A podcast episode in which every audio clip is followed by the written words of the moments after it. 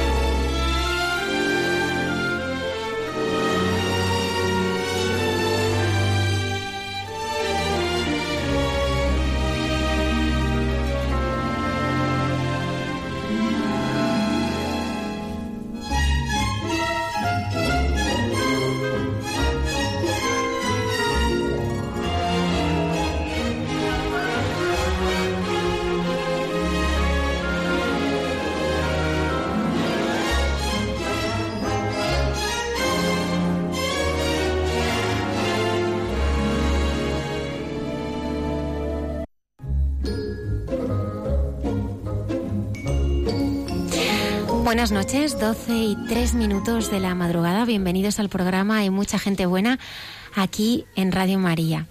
Esta noche acompañados, como tantas otras noches, con, por invitados de excepción.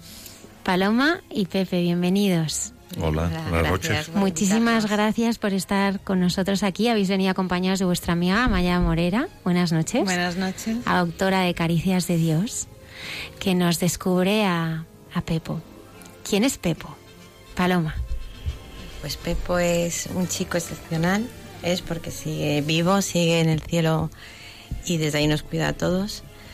Y, bueno, se fue hace un año y medio al cielo, tenía una cardiopatía congénita y, y la verdad es que llevó una vida maravillosa, plena, fue feliz, fue un niño muy querido, disfrutó de todo, disfrutó de una familia maravillosa, unos hermanos estupendos que la adoraban.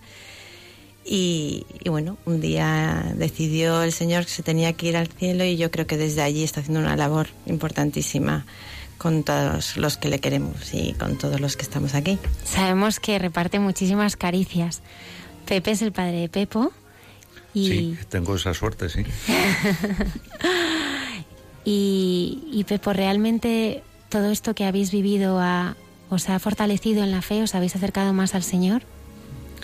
Sin duda, sin duda ninguna, la fe ha sido un soporte fundamental. Eh, fe que yo creo que teníamos, pero desde luego estoy convencido, con la ayuda de mi hijo Pepo ya desde el cielo, eh, se ha visto fortalecida y, y acrecentada. No cabe ninguna duda de ello. Amaya, tú has sido testigo de todo esto. He tenido ese enorme privilegio de compartir con ellos muchos años antes. Mm, he conocido a Pepo aquí en la tierra como un niño maravilloso que ha disfrutado de la vida gracias a sus padres.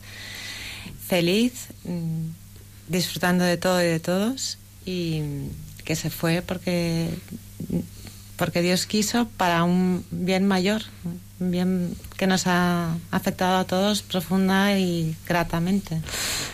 Paloma, Pepe, Amaya, pues muchísimas gracias. Dentro de muy poquito estaremos con vosotros. Tendremos también a Juan Manuel Cotelo, que nos hablará de bueno este nuevo proyecto en el que están involucrados muchísimas personas sobre, sobre el perdón y donde transmite a través de bueno de este documental película pues el verdadero perdón Eh, tenemos en el control al padre Javier Mairata y Lola, buenas noches. Buenas noches. Ya saben nuestros oyentes que pueden entrar en contacto con nosotros a través de Facebook, Twitter y una dirección de correo electrónico. Hay mucha gente buena arroba radiomaria.es. Comenzamos. On me dit que nos vies ne valent pas grand-chose, elles passent en un instant comme fanent les roses. On me dit que le temps qui glisse est un salaud, que de nos chagrins il s'en fait des manteaux. Pourtant quelqu'un m'a dit que tu m'aimes encore. C'est quelqu'un qui m'a dit que tu m'aimes encore. Serait-ce possible alors?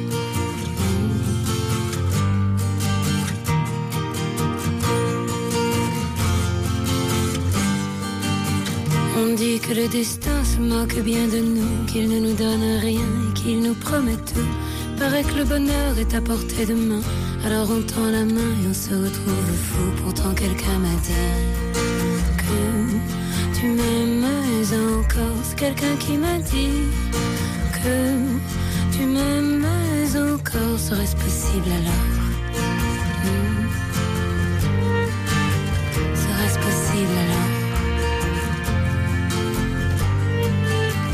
Mais qui est-ce qui m'a dit que toujours tu m'aimais? Je ne me souviens plus, c'était tard dans la nuit. J'entends encore la voix, mais je ne vois plus les traits.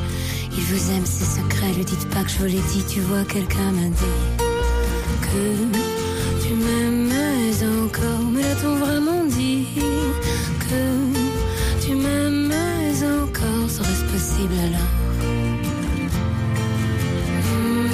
On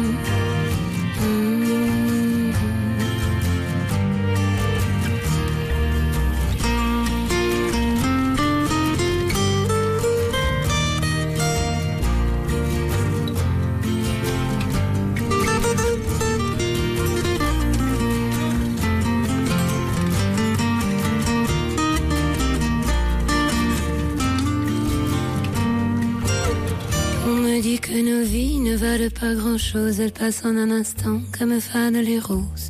Me dit que le temps qui glisse est un salaud, que de nos tristesses il s'en fait des manteaux. Pourtant quelqu'un m'a dit que tu m'aimais encore. C'est quelqu'un qui m'a dit que tu m'aimais encore. Serait-ce possible alors?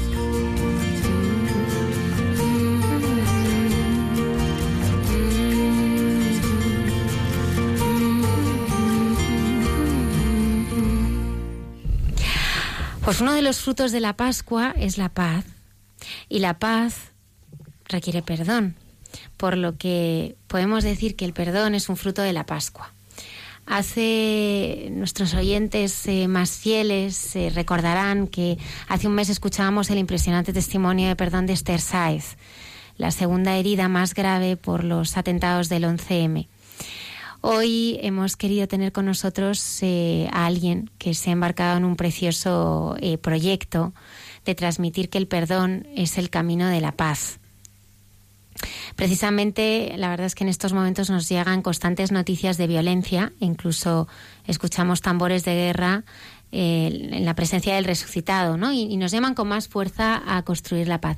Y como le comentaba yo a Paloma, a Pepe y a Maya al principio del programa, esta noche vamos a tener con nosotros a, Juan Manuel Cotelo. Juan Manuel Cotelo está eh, preparando un proyecto eh, con testimonios de, de perdón. Esta noche Pepe y Paloma están con nosotros para, para hablarnos de, de Pepo y un testimonio eh, de resurrección. Por eso también eh, quería preguntarles si Pepo vive, Paloma. Sí, sí que vive, él está en el cielo y está con nosotros porque lo sentimos día a día, nos acompaña, eh, estamos, le, le, tenemos presente constantemente en nuestras vidas y, y la verdad es que mmm, le sentimos muy cerca, a pesar de que la separación física es tremenda y es desgarradora para, para unos padres. Sin embargo, esa, el tenerlo tan cerca de nosotros eh, nos, nos, llena de, de paz y, y nos, nos, reconforta. Pepe. Sí, eh, Pepo, su presencia es constante.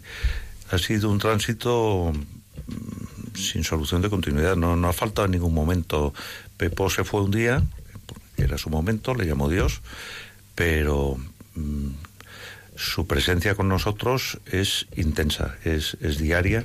No hay un solo día que no, que no esté con nosotros, que yo no piense, que la familia piense, lo noto en mis hijos, lo noto en mi mujer, todos pensamos en Pepo, Pepo está muy presente y Pepo nos hace esas caricias de Dios que hemos dado en llamar, eh, muchos signos muy bonitos, preciosos, tenemos ocasión de, de exponer alguno de ellos y de hacerlo llegar con, con, intentaremos con la misma fuerza que nos llega a nosotros, pero que han sido tantos y desde el primer minuto que como dice la autora, nuestra querida amiga Maya en su libro, eh, es imposible que sean casualidades, no son casualidades.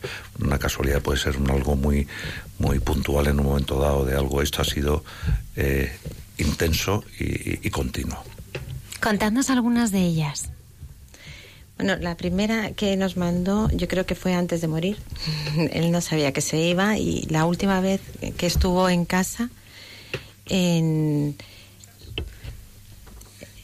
el última vez que estuvo en casa y, y, ya ese día se fue a casa un, de un amigo a una finca y no y no durmió en casa eh, nos dejó hechos unos cuadros unos montajes de fotos de uno suyo y otro de su hermano que para mí él no se daba cuenta pero se estaba despidiendo sin, sin saberlo.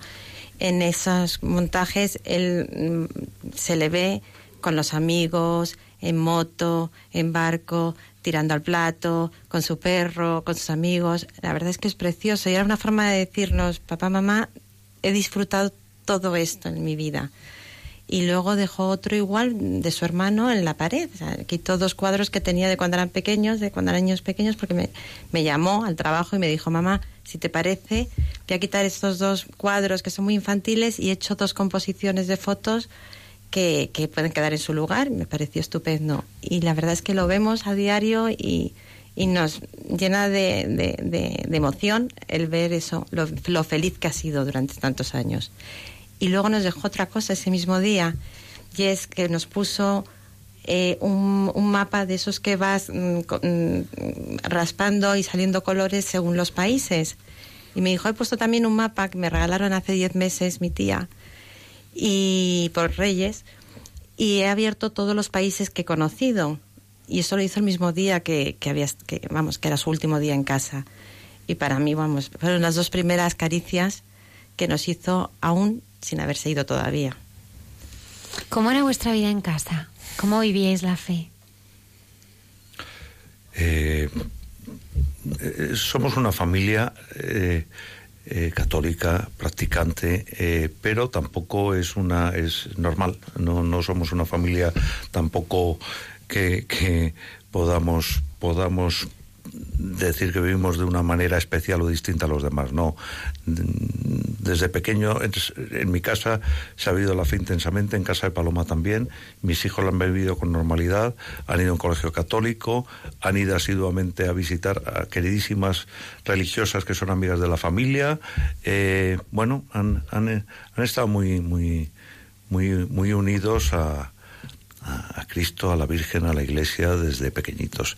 Y, eso se ha dejado sentir en los momentos buenos que hemos pasado aquí en la Tierra todos juntos y también en los momentos malos cuando llega el momento de la separación. Con, con, con la marcha de Pepo no cabe duda que ha habido momentos de, un, de, una intensidad y de tristeza, pero que todos juntos y con la ayuda de, Dios y de la Virgen se ha, se ha podido llevar con, con, con alegría y con esperanza y con, y con mucha fe. Pues tenemos también ahora entre nosotros y damos la bienvenida a Juan Manuel Cotelo. Buenas noches.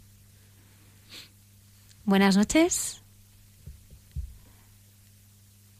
Bueno, creemos que estaba ahí. Juan Manuel, buenas noches. Bueno, pues estaba y seguro que estará, eh, estará muy pronto, estará muy pronto. Retomando vuestra experiencia y vuestra vida de fe, eh, yo me preguntaba, Paloma, cómo, cómo se vive sobre los hombros de una madre, pues que tu hijo tenga una enfermedad eh, congénita y, potencialmente mortal, ¿no? ¿Cómo se carga eso en el corazón de una madre?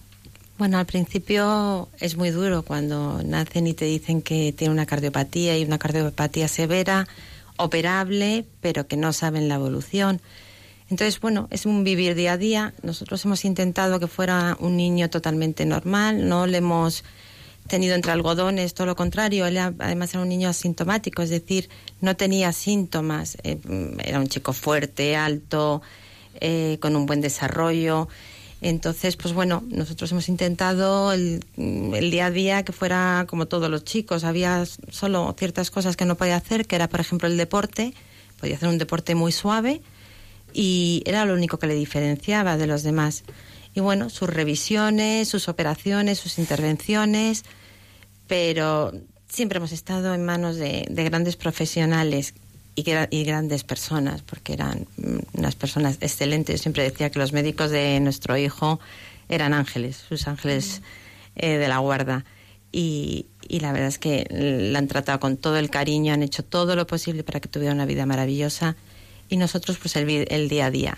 Bien, más nerviosos cuando se acercaban las revisiones porque siempre esperas que te digan que la cosa a lo mejor ha empeorado un poquito, pero intentábamos llevar una vida totalmente normal y que la llevara sobre todo. Estudió su carrera, bueno, estaba estudiando su carrera, que era un apasionado de, de los animales y estudiaba veterinaria y la verdad es que yo creo que ha sido un niño eh, muy feliz. Amaya, autora del libro Caricias de 10, ¿cómo era Pepo? Pepo era un niño feliz. Pepo es un niño feliz. Y en gran medida gracias a sus padres, porque es cierto que no le envolvieron nunca entre algodones. Eh, yo sé que cada revisión, cada intervención quirúrgica era para ellos mm, un paso muy, muy fuerte, muy duro pero es cierto que estaban muy acompañados por profesionales médicos y también muy asistidos espiritualmente, que es una cosa que siempre llamaba la atención cuando ibas al hospital a ver a Pepo, que estaban los padres y un sacerdote. Y que, te, y que tranquilizaba mucho. Y, y Pepo sigue con ellos. Y sigue con sus padres, sigue con sus hermanos y sigue con sus amigos. Y esa maravillosa prolongación de la amistad que están demostrando los amigos de Pepo mm, ahora respecto a sus padres, da proporciona muchísima esperanza. Mucha esperanza en, estos chicos jóvenes que, que, también han sufrido a una edad muy temprana ver partir a un ser querido y que sin embargo se han unido muchísimo a Paloma y a Pepe, les visitan casi cada mes. Comparten con ellos su vida como si Pepo mm, siguiera aquí. Mm, de la misma manera que Pepo y sus amigos siempre eran bienvenidos en casa de Paloma y Pepe, ahora lo son y Pepe y Paloma están felices cuando les vienen a visitar y sus hermanos también. ¿Dónde descansan los restos mortales de Pepo? Eh, descansan en el cementerio de Toledo que, se llama de la Virgen del Sagrario, que coincide con el nombre de su abuela, Sagrario. Eh, descansan allí en, la tumba donde también descansan los restos de su abuela Inés, que se fue un año antes al cielo, y de su, y de su bisabuela. También están allí, eh, junto con, con, un, con el hermano de su abuela, que también falleció muy jovencito, con, con 12 o 13 años, con 14 años allí descansan un, un, camposanto maravilloso, precioso, un lugar que cuando vamos a visitarle, lo que hacemos con, cierta frecuencia, eh, nos transmite una serenidad y una paz eh, maravillosa. Es un sitio realmente que, te acerca también a, Dios. ¿Qué le diríais a, pues a muchos de nuestros oyentes, ¿no? que, que que estarán escuchando y, que estarán diciendo, pero, pero ¿cómo han podido sobrevivir a esta tragedia, ¿no? O cómo, cómo han podido, cómo pueden levantarse por la mañana o cómo pueden no enfadarse con, con Dios, ¿no? Porque el Señor les ha fallado, ¿no? Pepo ya no está con ellos, ¿no? O, ¿qué les diríais a, a todas esas personas que no se han sobrepuesto al dolor y que siguen con, con heridas del corazón muy grandes por pérdidas de, de seres queridos? Bueno, yo la verdad es lo que te decía al principio, que el desgarro es tremendo, la separación física es tremenda, pero quizás somos afortunados de, de, que, de tener mucha gente cerca de nosotros que nos han ayudado, que han estado ahí. Por supuesto que lloramos, lloramos mucho y yo creo que lloramos casi a diario. Siempre hay un momento determinado del día que la, ausencia suya es muy intensa. Eh, porque recuerdas una película, una canción, una comida que estás haciendo, que sabes que le gusta. Pero yo creo que mi hijo mmm, ha tenido una vida maravillosa y sinceramente se ha ido porque, porque tenía que irse, porque lo que le quedaba no era bueno. Y, y después de mucho tiempo y mirando hacia atrás, yo creo que Dios ha hecho lo que yo le pedía y lo que su padre le pedía. Nosotros siempre pedíamos que tuviera una buena vida y que si en algún momento esa vida no iba a ser buena, iba a sufrir, iba a tener que enfrentarse a lo mejor a un, a un posible trasplante, que era la única solución si empeoraba la cosa, eh, y no iba a salir bien, que no le dejara sufrir. Yo preferíamos sufrir nosotros, pero que él no sufriera, que se fuera sin saberlo, sin darse cuenta y nos lo ha concedido. Entonces, sí he tenido enfados, yo por lo menos sí he tenido enfados con Dios, la verdad, a veces me enfadaba y he dicho, pero ¿por qué? ¿Por qué él? ¿Por qué ha nacido con esa enfermedad congénita? Y bueno, ¿y por qué él? Porque él ha tenido la suerte de nacer en una familia y en un país y con unos recursos médicos que le han ayudado durante muchos años y le han hecho tener una vida tan estupenda, esos 20 años. Otros niños con su cardiopatía fallecen en otras partes del mundo. Entonces, realmente no le puedo, al revés, tengo que agradecer a Dios. Primero, el regalo que ha sido Él. Segundo, cómo ha vivido como nosotros. Y tercero, cómo se ha ido. Es decir, sin sufrimiento, rodeado de todas las personas que le querían y, y, y dándonos lo que nosotros queríamos, que era no verle sufrir en ningún momento. Y yo creo que lo ha hecho así. Y no me quiero enrollar más. No, Pepe, ¿tú también lo has vivido así? Sí, sí, sí, sin duda. Eh, el tema, el, te, el, tema fundamental que hay que transmitir parte de la fe. La fe en, en todo esto es, es, un pilar fundamental. Sin, él, sin, sin ella sería muy difícil realmente eh, sobrellevar esto con un, mínimo de, consuelo, de tranquilidad de espíritu. La fe es absolutamente trascendental y fundamental. Y abrir el corazón, abrir el corazón y pensar que, como dice mi Paloma, mi mujer, eh, Pepo ha sido un regalo de Dios, ha sido un regalo de Dios 20 años.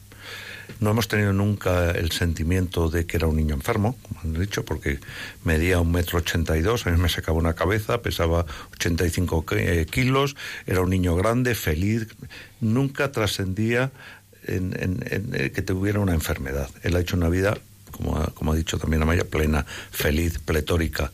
Eh, ha sido un niño que en todas las ocasiones eh, eh, ha compartido con, con, absoluta naturalidad la vida con, con los demás. No trascendía su enfermedad. Yo muchas veces la tenía presente y pensaba que esto podía suceder en un momento dado, que, que Dios le llamase, que se le parase el corazón y se fuera. Pero eh, al mismo tiempo nunca tenía la sensación de que eso fuera inminente o muy posible. Es decir, que a mí me pilló de sorpresa la, la, la marcha de, de, mi hijo, no lo esperaba en ese momento y, y, aún así mm, estoy convencido que cada uno, Pepo también, vivimos nuestra vida y nuestra vida pueden ser 10, 15, 20 años, 50, pero tiene que ser una vida plena y la de Pepo lo ha sido, una vida feliz y plena y esos 20 años han sido para él maravillosos y para los que le eh, teníamos alrededor plenos, absolutamente gozosos. Creo que ya tenemos a Juan Manuel Cotelo aquí preparado. Buenas noches. Nada, lo estamos intentando, ¿eh? No será porque no estamos poniendo todo de nuestra parte, pero creo que tenemos algún, algún problema técnico que seguro que nuestros oyentes se van a disculpar. Pero cuando él esté en línea, creo que no nos escucha. Creo que no nos escucha todavía. ¿Habéis visto vosotros alguna película de Juan Manuel Cotelo? Son estupendas. La última que estrenó fue sobre el Camino de Santiago, que estrenó aquí en este, en este programa, una experiencia de un equipo de jóvenes que venía desde Estados Unidos a recorrer el camino y cómo, y cómo en esa experiencia lo que aprendieron es que más que llegar a la meta era que ninguno se quedara atrás, ¿no? Acompañar, sí, el sufrimiento, el peso de la cruz y, y bueno, fue, fue eh, seguro un, un, rodaje y una película que quizá muchos de nuestros oyentes les han animado a hacer el Camino de Santiago. O sea que, que pronto le, le, le tendremos también, también, también por aquí. Pues yo me preguntaba, eh, Amaya, tú como amiga de la, de la familia, ¿cómo es tu fe ahora después de haber vivido, bueno, después de haber escrito este libro? Que yo quería preguntarte por el título, ¿por qué caricias de Dios? Porque Yo creo que el- la caricia de Dios es el sentido de toda vida, ¿no? Porque cuando Dios te acaricia, bueno, El, el nombre proviene del padre Alejandro Arellano, que cuando Paloma le contó las primeras eh, señales que recibía de Pepo, él le dijo con muchísima ternura, estos son caricias de Dios. Em, y de ahí viene el nombre. Hay otras personas que lo llaman mimos de Dios. A mí todas, cualquiera de esas denominaciones me parece muy tierna. Yo era, mm, soy muy creyente, era muy creyente antes de morir eh, Pepo. Yo tuve una crisis de fe muy importante cuando murieron mis padres, ¿por qué? Cuéntanos. porque me enfadé con Dios. Mm, Mi padre hace 11 años que vive en el cielo y mi madre se fue cinco años después, después de haber sufrido varias enfermedades mm, bastante complejas. Entonces la marcha de mi padre a mí me dejó bastante descolocada. Mm, Durante cinco años cuidé de mi madre y ya cuando mamá se fue también, pues eh, realmente me enfadé. O sea, pensé, en vez de pensar en el para qué se han ido mis padres, empecé con el malévolo y mm, egoísta por qué. Porque yo, porque a mí, mm, por qué y por qué. En vez de preguntarme para qué, que es esperanzador, que te abre una puerta y te da sentido a, a esta vida terrenal si la pones en manos de Dios. Yo me reconcilié con la muerte de mis padres haciendo un retiro, el camino de Maús. Y desde entonces mi fe ha ido creciendo. De hecho, yo siempre digo que Dios me invitó a ser su vecina. Yo hace cuatro años que vivo al lado de Cachito de Cielo, una capilla de adoración perpetua al Santísimo. La conocemos. Sí, bueno, pues eh, hace... mm, Sí, las misioneras del Santísimo Sacramento han compartido, han compartido por aquí muchos programas. Su capellán es mi director espiritual, don Jesús. Y mm, bueno, yo creo que el Señor me llamó a su lado y estoy feliz de tener semejante vecino. Em, también de haber conocido al padre Jesús Chavarri, que con infinita paciencia me acompaña y me enseña diariamente dónde reside la verdad. Y mm, llevo muchos, llevo tres años eh, testimoniando en los retiros de Maús, que me han sanado mucho las heridas que tenía con Dios, pero evidentemente la marcha de Pepo hay un antes y un después, también en mi fe y sobre todo en mi confianza. Em, como yo expreso en el libro, yo creo que las casualidades no existen. Lo que la gente normalmente llama casualidad siempre es actuación de la divina providencia. Son diosidades. Eh, Paloma y Pepe las han sabido ver desde el principio mm, de la marcha de Pepo. Las han distinguido y yo soy testigo de ello desde mm, momentos después de partir y nos han enseñado a los demás a apreciar esas caricias de Dios en lo cotidiano, Dios nos habla a través de cosas insignificantes. Pero si sabemos ver y sabemos escuchar, veremos en ellos siempre esos mimos, esas caricias de Dios que nos manda a través de nuestros seres queridos que están en el cielo, vivos, felices, disfrutando y cuidándonos. Y eso mm, para mí ya es absolutamente incuestionable. Paloma, ¿cómo vivieron los hermanos de, de Pepo que, bueno, pues que él se marchara? Bueno, eh, fue muy duro, muy duro para ellos, sobre todo porque fue así, la primera. Bueno, había fallecido mi madre un año antes, que la querían muchísimo y estaban muy unidos a los abuelos.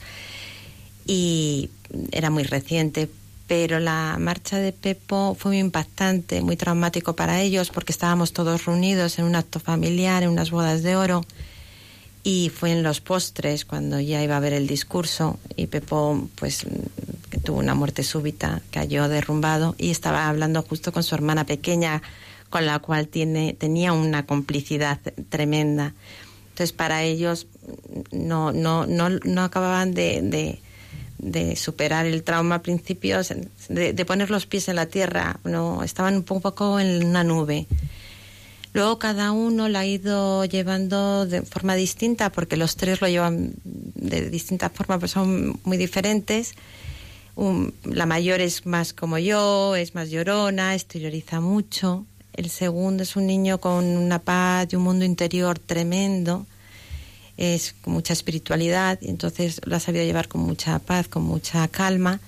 Y la pequeña la ha ido costando más, quizás porque era la que tenía una edad más difícil pero yo creo que los tres son conscientes desde el primer momento de las caricias que hemos ido recibiendo. Ellos las han recibido junto a nosotros y, siempre, bueno, pues los hemos comentado en casa, eh, nos hemos detenido en ellas y también han sabido ver que igual que, eh, que bueno que muchos son instrumentos de Dios para nosotros a través de, ellos estamos recibiendo caricias ellos también han llegado a ser durante este año y medio instrumento de Dios y han dado caricias a otras personas que la necesitaban, como un amigo de Paloma, que lo cuenta Maya en el libro. Ah, sí, contadlo si queréis.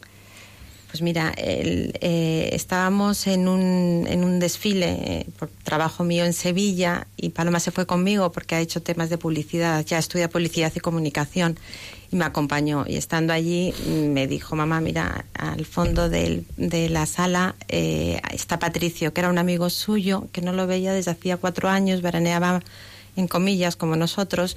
Llevaba cuatro años que estaba totalmente, bueno, desconectado del grupo suyo de amigos de comillas. Y nada, la salida me preguntó si podía ir a cenar con él, le dije que sí, se fueron. Y al día siguiente, por la mañana, le pregunté qué tal le había ido, me dijo, pues muy bien, nos ha hecho mucha ilusión, hemos hablado mucho de, de todo con todos los amigos de comillas y tal. Y en el último momento, mamá me preguntó por Pepo porque se va muy bien por él, con él. Y le comenté lo que había ocurrido y se quedó, la verdad, muy, muy impactado al principio me preguntó cómo había sido, estuvimos hablando mucho tiempo, pero luego me dijo que me veía tranquila, que eso, bueno, él le, llenaba de felicidad que me veía tranquila. Y eso fue un viernes por la noche. Y el sábado se fue Paloma para Madrid, yo me quedé en Sevilla y el sábado me llamó por teléfono llorando. La no, el domingo, que el sábado por la noche le había llamado Patricio a las 3 de la mañana y le había dicho que le llamaba a ella porque la iba a entender. Y es que su hermano con 19 años había muerto también de una muerte súbita. Entonces Paloma me decía, no lo entiendo, mamá. Digo, sí, es que yo siempre pienso que Dios no puede intervenir en las enfermedades, es decir, estaríamos todos aquí, todos pediríamos que nunca se murieran nuestros seres queridos, pero sí está a nuestro lado en todo momento. Y con nosotros nos lo ha demostrado, nos ha puesto a nuestro lado en este año y medio a personas que nos han rodeado de amor, de cariño, de ternura, que nos han ayudado a, soportar muchos días de duros sin Pepo. Y, ha sido lo mismo, ella ha sido un instrumento de Dios, es decir, no podía hacer nada por ese chico, pero sí podía poner al lado de Patricio a mi hija Paloma para que él viera que había esperanza, y que aunque es un drama y es terrible lo que le había ocurrido, la vida continúa. y también ha sido buena para mi hija, porque ella de esa forma se ha dado cuenta de que, bueno, que Dios nos utiliza, pero que igual que ella ha sido, ha dado consuelo, a ella lo ha recibido de otras personas. Yo creo que ha sido doble ahí la caricia. Absolutamente. Pues no sé eh, si podemos ya dar paso, lo intentamos, ya la última vez le, le, hemos puesto ya una alfombra roja, ya es la tercera vez. A ver si Juan Manuel Cotelo. Hola, buenas noches.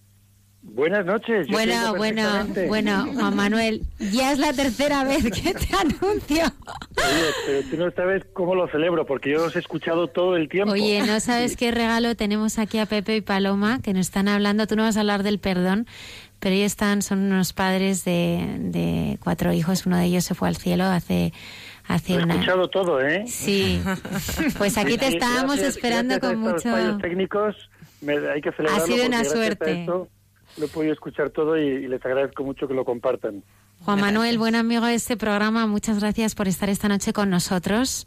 Hablábamos al, al comenzar que uno de los frutos de la Pascua es el perdón, eh, sobre todo en estos tiempos, ¿no? Podemos, podemos decir, Juan Manuel, que, que uno de los cimientos de la paz es el perdón. Sí, absolutamente. El, de- el perdón de, de uno mismo con Dios, de uno mismo perdonarse a sí mismo y de perdonar a otros y de pedir perdón por lo que cada uno va ofendiendo a otros. Sin ese perdón, pues imaginemos un mundo en el que no hay perdón. Pues la verdad, sería una pesadilla tremenda, porque si fuéramos todos programables para hacer el bien, evitar el mal, metemos el, el input como un ordenador y la cosa funciona, sería todo muy fácil. Pero lo cierto es que hacemos el mal que no queremos hacer y el bien que queremos hacer no lo hacemos. Por tanto, nos toca pedir perdón y nos toca perdonar. Hace algún tiempo estuviste aquí eh, compartiendo con todos los oyentes de Mucha Gente Buena de Radio María Footprints, esa increíble experiencia en el Camino de Santiago y ahora estás súper embarcado en un proyecto sobre el perdón. ¿Y cómo surge esta idea de, de, rodar un documental sobre el perdón? Pues surge, eh, como han surgido los otros proyectos, antes hablabais ahí de las eh, eh, casualidades que en realidad son manifestación de la providencia, ¿no? Pues una de esas casualidades aparentes fue que conociera yo en Colombia a un grupo de personas que habían hecho mucho daño. Hablo de asesinatos, torturas, narcotráfico, atraco de bancos, en fin. Y vinieron a verme y me dijeron queremos pedir perdón y lo queremos hacer a través de usted.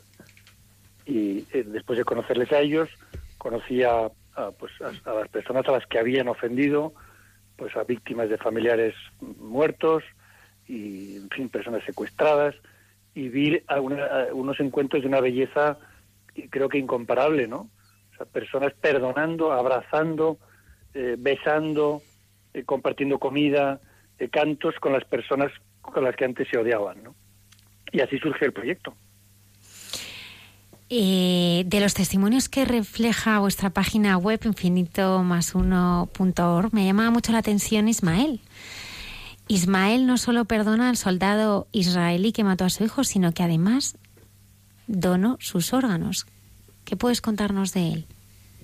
Mira, la verdad es que ahí hay una especie de eh, elenco bastante breve de posibles historias, pero hay muchísimas más. Ese, ese padre, cuando perdió a su hijo, eh, fue un error de unos soldados que vieron al, al chico que parecía que tenía un arma y luego resultó que era un palo. Y, y se comprende, en un clima de tensión, pues el caso es que dispararon sobre él, ¿no? El padre donó los órganos con la condición de que se donaran tanto a, niños eh, israelíes como palestinos. Eh, hubo una autoridad importante del gobierno israelí que le pidió perdón en nombre del ejército por el error cometido y él le dijo mi hijo va a parar esta guerra. Eh, entonces, bueno, es un testimonio de, de perdón y la suerte es que hay muchos. A nosotros nos están llegando, sobre todo en el último mes que hemos lanzado una campaña de, de financiación popular para que cualquier persona pueda colaborar con el proyecto, pues detrás de muchas personas que hacen un donativo nos llega su historia. Y, y cada día llega una historia nueva de reconciliación dentro de las familias, que no son espectaculares, no son de, pues eso, de titulares de prensa, pero hay muchas familias heridas por el rencor. A veces por una herencia, a veces es por un malentendido con los padres, eh, malentendido entre los esposos. Entonces nos están llegando muchas historias muy bonitas de familias que se reconcilian. Eh, Juan Manuel, eh, por lo que nos cuentas y hemos visto en los, en los minutos grabados en Colombia, eh, que se pueden ver en vuestra web, has estado sentados con, has estado sentado con asesinos, pero, pero mucho más, ¿no? O sea, auténticos exterminadores, ¿no? ¿Cómo es escuchar así en, en primera en primera línea el deseo de perdón y arrepentimiento de personas que tienen en sus manos y sobre todo sobre sus conciencias la sangre de, muchísimas personas? Mira, te voy a contar la impresión que tuve al salir de una cárcel en la que me reuní con estas personas y cada una fue contándome su triste currículum. Yo sentía, cada vez que hablaba uno de ellos, eh, una paz inmensa y pensaba, estoy viendo a un muerto resucitado, estoy viendo el poder de Cristo eh, ante mis ojos, porque esas personas lo que derrochaban era ternura, humillación, inocencia, una inocencia que viene detrás de una culpabilidad muy grande. Pero es que ese es el poder de Cristo. Eh, tú, no, no, importa lo que hayamos hecho, Dios no solo es que te perdone, sino que te renueva. Entonces tú me dices, ¿qué sentías estando así cara a cara con ellos?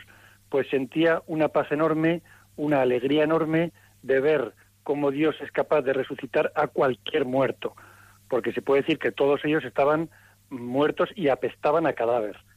Y cuando tú estás con personas y te cuesta creer lo que te cuentan que han hecho, porque ves en ellos esa ternura, esa paz, esa serenidad, esa confianza, son dones de Dios que renuevan a la persona totalmente. A la persona que antes era una bestia, una bestia que, que por su mirada seguramente había odio, había vergüenza, había dolor, había tristeza, pues hoy hay paz entonces, esa ha sido la experiencia. No tiene nada que ver con lo que uno imagina de las películas, que el malo tiene cara de malo y siempre va a tener cara de malo. Pues no. Dios te convierte en un ser nuevo y eso lo, lo he vivido con estas personas. Si esto es impresionante, mm, más impresionante todavía debe ser escuchar a las víctimas, a las propias víctimas, perdonar. ¿Cómo ha sido tu encuentro con ellas y, y cómo has vivido los encuentros de las víctimas con los asesinos de sus familiares? pues como, como un espectáculo de una belleza impresionante. También recuerdo estar eh, filmando eh, con la cámara, digamos, en, puesto mi ojo en el visor, ¿no? Eh, viendo como una mamá que, cuyo hijo había sido sacado por la noche y le pegaron seis tiros, pues he visto a esa mamá abrazar al asesino de su hijo y decirle, esta es tu casa, yo soy tu madre y tú eres mi hijo. Y darle un beso, darle un abrazo, ofrecerle un vaso de agua, un poco de fruta y hablar como si no hubiera pasado nada.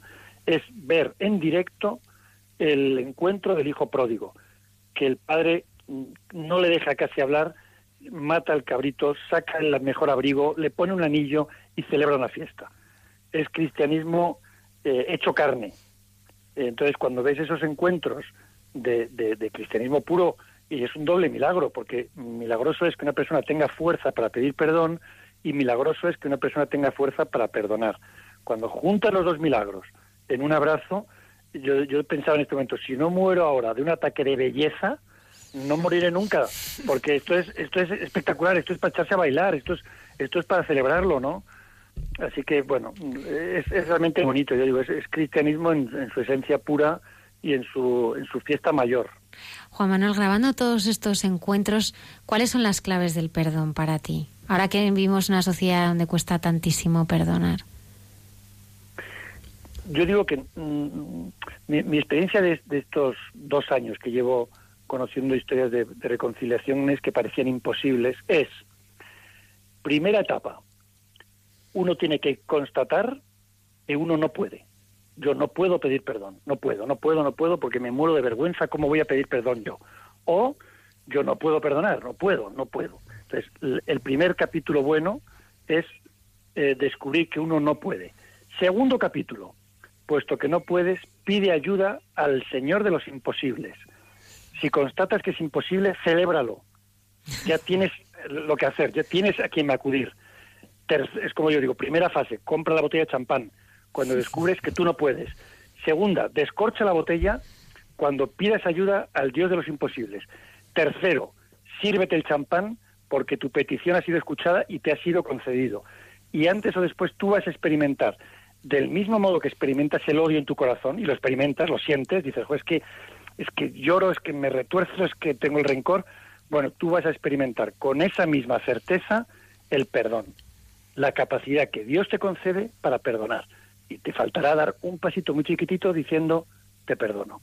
O un pasito muy chiquitito para decir, perdóname, por tanto, digo que, que nadie desespere cuando digas que yo no puedo perdonar. Fenomenal, compra el champán, lo acabas de decir. Juan Manuel, alguno de los entrevistados no es creyente en Jesucristo. ¿Y desde dónde se perdona, desde dónde perdona una persona sin fe en el que murió para nuestro perdón? Bueno, como tú bien sabes, Dios hace salir el sol sobre justos e injustos. Y aunque tú no creas en los dones que recibes de Dios, los estás recibiendo. Eh, tú puedes estar perdonando como un don de Dios que te concede, aunque tú no creas ni que Él exista. Es decir, los dones de Dios no son para quien cree en Dios, los dones de Dios son para todos. Y muchas personas viven del amor, muchas personas viven la voluntad de Dios sin conocerle. Al final el examen no es teórico. ¿Tú crees en mí o no? El examen es ¿cuánto amas? Y por eso a veces el doctor de la ley, el que, el que es maestro de la ley, recibe de Jesucristo la, sentencia, te van a adelantar las prostitutas en el reino de los cielos. Pero ¿cómo es posible si yo soy maestro de la ley? Ya, es que esto no va de lo que sabes, esto va de cuánto amas. Entonces hay muchas personas que estoy convencido dan gloria a Dios sin saberlo. Y, por tanto, pues cualquier creyente puede aprender de personas no creyentes. No somos mejores que nadie. Simplemente a lo mejor tenemos la, conciencia, si, es que la tenemos, de ser servidos por Jesucristo, gratuitamente, sin mérito propio. Y Jesucristo sirve a todo el mundo. La diferencia es, unos nos hemos dado cuenta, porque Dios nos ha abierto los ojos, de que Él mismo se ha puesto a nuestros pies a limpiarnos, y a otros les limpia los pies sin que lo sepan. Juan Manuel, de los testimonios que has grabado, ¿cuál es el que te ha impresionado más? Todos, pero alguno así más en especial. Eh, de, verdad, créeme, Almudena, todos. Pero, a ver, eh, ahora al momento me viene algo muy, muy eh, especial, por, por, ponerle un adjetivo que viví. acompañé a un, a un hombre que había pues matado a muchas personas y él mismo, cuando se entregó voluntariamente a las autoridades, una de las condiciones que puso para ir a la cárcel fue salir de la cárcel para pedir perdón a sus víctimas una a una. Él lo pidió. Pero una cosa es el deseo, otra cosa es la dificultad eh, que uno puede experimentar en el momento de tener que hacerlo. El caso es que cuando nos acercábamos a la casa de una de sus víctimas, pues paró el coche a unos, a unos metros y me dijo, mira, ¿ves aquella casita? Pues yo allí entré, saqué al hijo y le disparé seis veces, ¿no? Y, y bueno, pues vamos a pedir perdón, pero me dijo, me tiemblan las piernas, me cuesta mucho. Y le dije, no te preocupes, déjame ir a mí delante, ¿no? Entonces me acerqué a esa casa, eh, que no me conocían de nada, no sabían que, íbamos a aparecer por allí, y bueno, pues hablé con, con, una hija, hablé con la mamá, y poco yo no sabía cómo, cómo decir directamente el grano, con quién venía y, a qué venía, ¿no? Y esta mujer me soltó de repente, dígale que venga.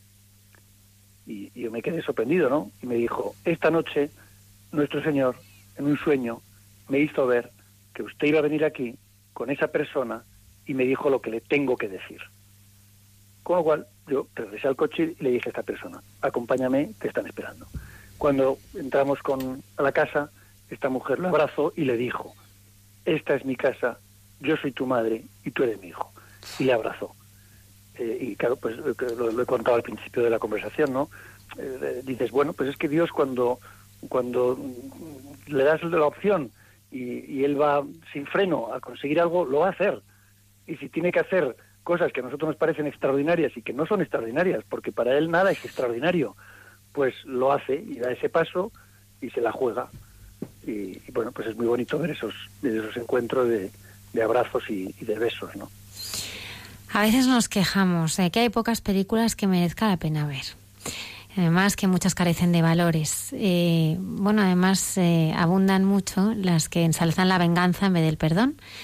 Pero no sé si realmente nos planteamos las dificultades que conlleva sacar adelante proyectos como el vuestro, ¿no? Solo para hacernos una idea, películas como Venganza, que tienen un presupuesto de 25 millones de, de dólares y no es la que más. Y nosotros nos preguntamos con qué presupuesto contáis vosotros, Juan Manuel, y con qué dificultades os, os encontráis, que supongo que no serán solamente eh, económicas, y cómo tratáis de superarlas. Mira, la, eh, la, la, verdad es que cuando alguien me pregunta sobre las dificultades, en, en justicia solo puedo responder que sería tremendamente injusto que hablara de las dificultades. Porque, por, por muchos motivos. El primero es por, porque tú ves a Cristo en la cruz y dices, ahora yo voy a hablar de mis dificultades. Pues no, la, la verdad es que no, no, no, porque son de risa. Eh, segundo, porque nuestro trabajo es bonito, eh, es placentero, nos encanta, nos entusiasma. Entonces, ¿hay dificultades? Digo, pues sí, claro, pero es que eso es la vida. O sea, no, no, la vida es, enfréntate a las dificultades, supéralas, diviértete incluso la dificultad, toma tu cruz, cárgala y sigue. Pero si te pones a pensar mucho, ay, qué difícil, ay, qué complicado, uy, si fuera fácil, entonces no haces nada. Entonces, yo digo, ¿nosotros tenemos dificultades? Sí, como cualquiera en la vida. Entonces, si las mencionamos es como que las destacamos y no tienen peso como para ser destacadas. También es cierto que hacer cine, pues diría, no es fácil, como, como no es fácil nada en la vida. Y tenemos la inmensa suerte de contar con el cariño de la gente. Cuando yo miro atrás ahora y pienso que hemos hecho tres largometrajes en ocho años, que se han estrenado en 28 países, y que hace ocho años yo estaba aparentemente solo, y hoy tenemos, fíjate, para esta película El Mayor Regalo, pues ya son 800 personas las que han hecho donativos para que las hagamos.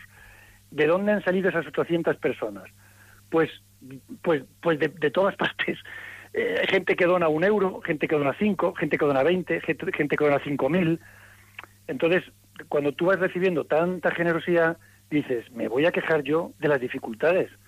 Si vivo del cariño de la gente, si vivo de estar sostenido, lo que tengo que hacer es celebrar el cariño que recibo, administrar ese cariño sabiendo que nunca lo puedes igualar, que nunca lo puedes recompensar y, y a partir de ahí pues, pues no, no, quejarnos.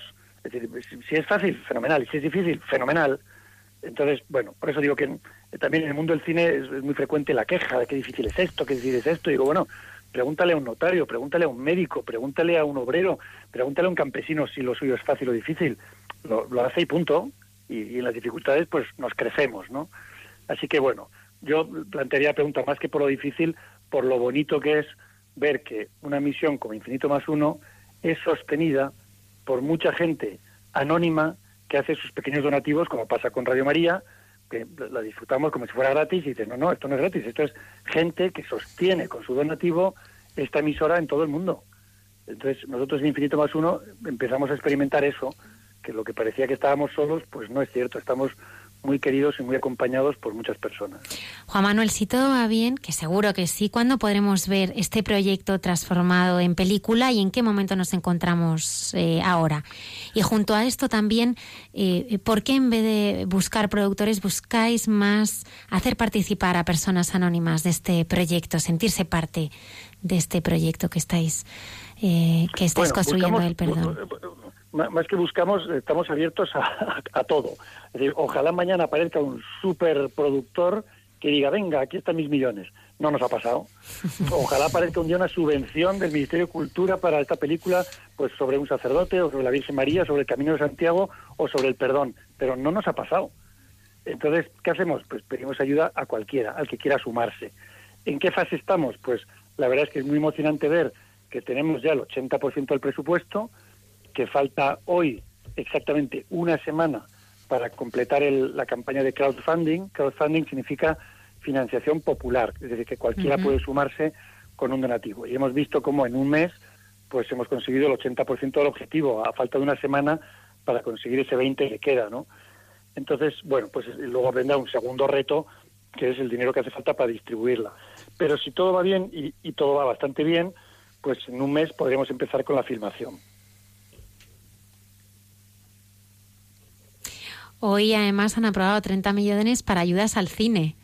Así ¿Ah, que sí, sí, sí, sí. Y, yo, y yo sin enterarme. Mira, nosotros la verdad es que pedimos cada ayuda que, aparece, la pedimos. No nos cansamos de pedirla, pero no nos, eh, no sé cómo decirlo, intentamos no ser ingenuos. O sea, para el Camino de Santiago dices, hombre, pues te habrá ayudado las instituciones públicas de Galicia o de Asturias o del País Vasco. Pues no, ni una. Y no porque no lo hayamos pedido para hacer el documental pues más visto de la historia del cine en España, que es Tierra de María en el mundo, que se estrena en 28 países, habéis tenido ayuda a la distribución, ¿no? Bueno, pues no, ni un céntimo, ni un céntimo. Hay un requisito para las subvenciones a la distribución y es que se estrenen en tres comunidades autónomas. Nosotros llevamos 27 países, no hemos recibido un céntimo. Eh, podría ser que Televisión Española, dices, hombre, es una productora española, que, bueno, ni un céntimo. Entonces al final dices, bueno, en vez de llorar o quejarte, continúa, continúa, continúa, y si no se, se cierra una puerta, se abrirá otra puerta por otro lado.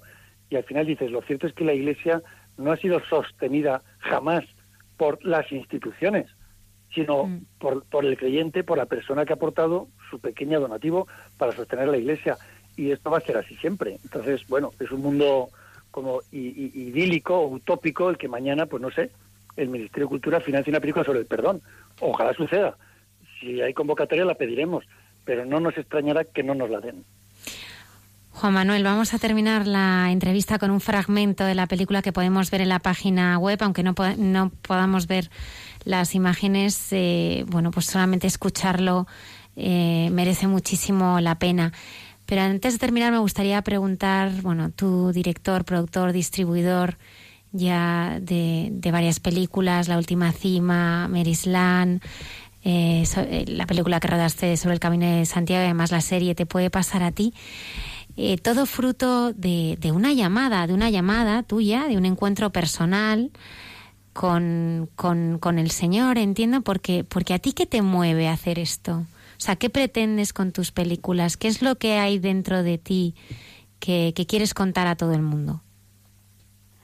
Mira, si, te tengo que contestar con una sola palabra, se llama obediencia. Ah. Obediencia.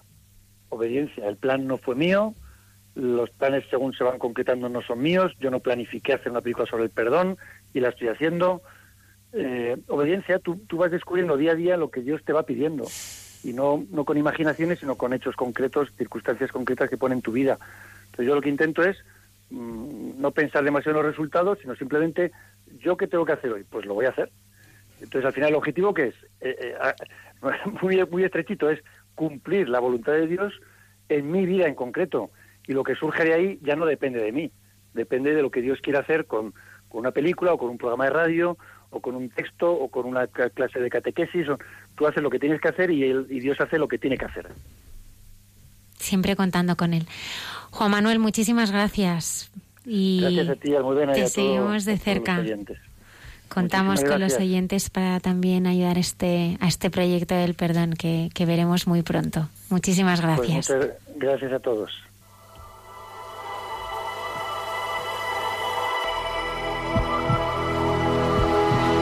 Este proyecto de hacer una película para fomentar el perdón en todo el mundo surgió en Colombia, un país tristemente castigado por la violencia. ¿Cuántas personas han muerto por tus decisiones? Estamos hablando de más de 2.500, 2.700 víctimas directas. Yo he aceptado la responsabilidad de cada uno de esos hechos. ¿De cuántos asesinatos estamos hablando? Con mis propias manos, unas 300 personas. La venganza y el derramamiento de sangre llaman más sangre. Y a mí me pasó eso. He buscado a algunas de sus víctimas y han compartido conmigo sus historias de dolor. Un día la violencia tocó la puerta de mi casa. Nos habían matado a la mamá. Acaban de matar a su hermano. Yo en ese momento temblaba de pies a cabeza. Ay, mami, me dieron en mi pierna y me está doliendo. Fueron las últimas palabras que yo le escuché a él. Hubo una emboscada y, y murió en combate en las selvas del Chocó. A las 12.45 de la tarde salí a mitad de camino, se me acercó un muchacho y me echó ese ácido. No me dijo por qué, nada, nunca supe por qué fue. Y me dijo, yo le pegué seis tiros en la cabeza. Yo me empecé a llenar de mucho odio, Rabia, mucho resentimiento. impotencia. Yo quería coger justicia por mis propias manos. Eso es duro, duro. Lloré, lloré, lloré. Hasta que pensé, yo dije, ¿yo qué hice de mi vida con tanto odio?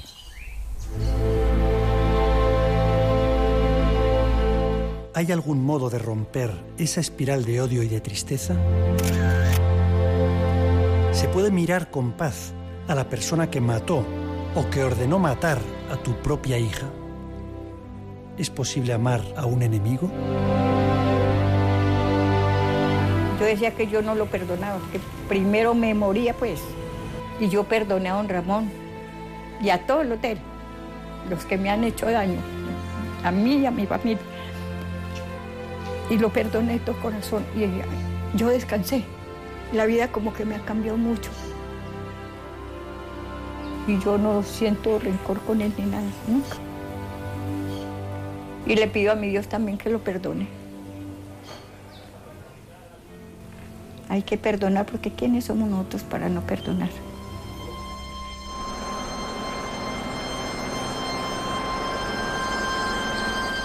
Yo ahí entré a sacarle a su hijo para matarlo. Y fue brutal como entramos. Vuelvo a entrar a esa casa, como 10 años después, pero a pedirle perdón a ella. A mí me decían, ¿usted cree que a mí me matan un hijo y yo voy a perdonar? Yo digo, si puede uno perdonar. Si puede uno perdonar. Dios le da a uno ese valor de perdonar. Y perdonar es un don que el Señor nos regala, que Dios nos, nos manda. Cuando tú le ves a ese hombre, ¿cómo puedes mirarle a los ojos, servirle un plato de comida, sentarte a comer con él como si nada hubiera pasado? No, me, no le puedo dar cabida al odio, no le puedo dar cabida al rencor. Ya lo que pasó sucedió. ¿No, no hay en ti un- una llamita de rencor, de odio? No. Si eso le vamos a dejar de herencia a nuestros hijos, entonces, ¿qué estamos preparando el día de mañana también?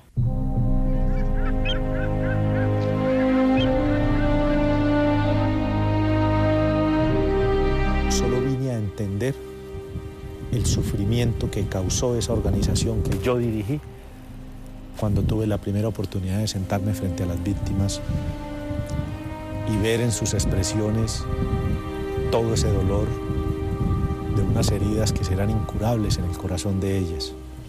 Y solo vine a entender la grandeza de Dios, de su bondad y de su generosidad cuando esas víctimas, a pesar de tanto daño, perdonaron.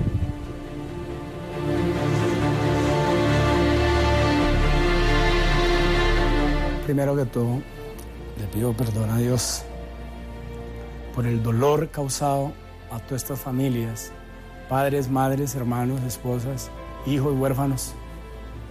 Hoy comprendo todo lo que dañé y que les pido perdón de corazón. Que me ha dolido y me ha costado esos 14 años de equivocación. Y que comprendo todos los sentimientos que ellos tienen hacia mí.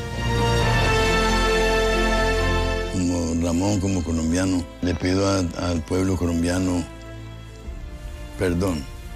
A todos. Si usted no llega a perdonarme, lo sabré entender. Pero si usted me concede el perdón, empezaremos ambos a descansar y a vivir una vida en paz. Yo sentía como si me hubieran sacado un puñal de mi corazón que me tenía atravesada entre pecho y espalda. Yo sentía que me lo sacaban lentamente. Porque he estado con personas así que dicen que no, ellos no perdonan. Y les he dicho, para uno estar en paz hay que perdonar. Obviamente que tengo que mirar al pasado, pero siempre miro con alegría y, y los recuerdos más bonitos que me hayan dejado. Y sigo mirando hacia el frente y esperando un futuro con esperanza. salgamos adelante, mostrémosle al mundo entero que nosotros también somos potencia mundial y ojalá esa potencia que sea potencia de amor y de perdón. Los invito a que perdonen de corazón, pero que sea de corazón y con la ayuda de Dios todo se puede. Durante toda mi existencia no tendré alguna historia más bonita que contar o un regalo más bonito que contarle a alguien que lo que ustedes me dieron a mí.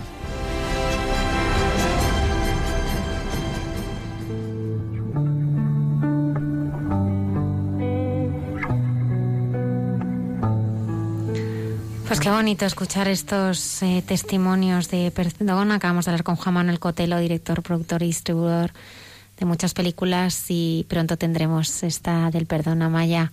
Paloma, Pepe, ¿qué os, qué os ha parecido? Impresionante, sí, impresionante. La verdad es que es de una intensidad y ha sido un, un lujo estar aquí en directo oyendo a, a Juan Manuel. He de decirle además a Juan Manuel que no he visto muchas de sus películas, pero sí una, y la he visto varias veces, la de La. Última Cima, La Última Cima, y también de decirle que en el último año y medio desde, desde que mm, Pepo se fue al cielo, la he visto varias veces y me ha sido de, de- de gran ayuda. Es una película también con una carga por el protagonista, que también le llamó Dios de manera, de manera súbita y, y de una ayuda y de una ayuda inestimable ha sido. Seremos fieles seguidores suyos a partir de ahora. Claro que sí.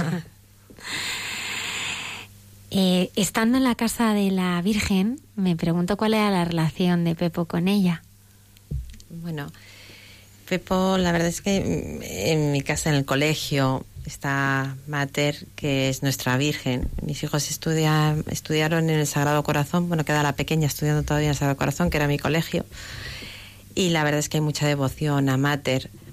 Y, y bueno, yo siempre en casa, pues bueno, eh, ha sido para nosotros la madre, nuestra madre del cielo.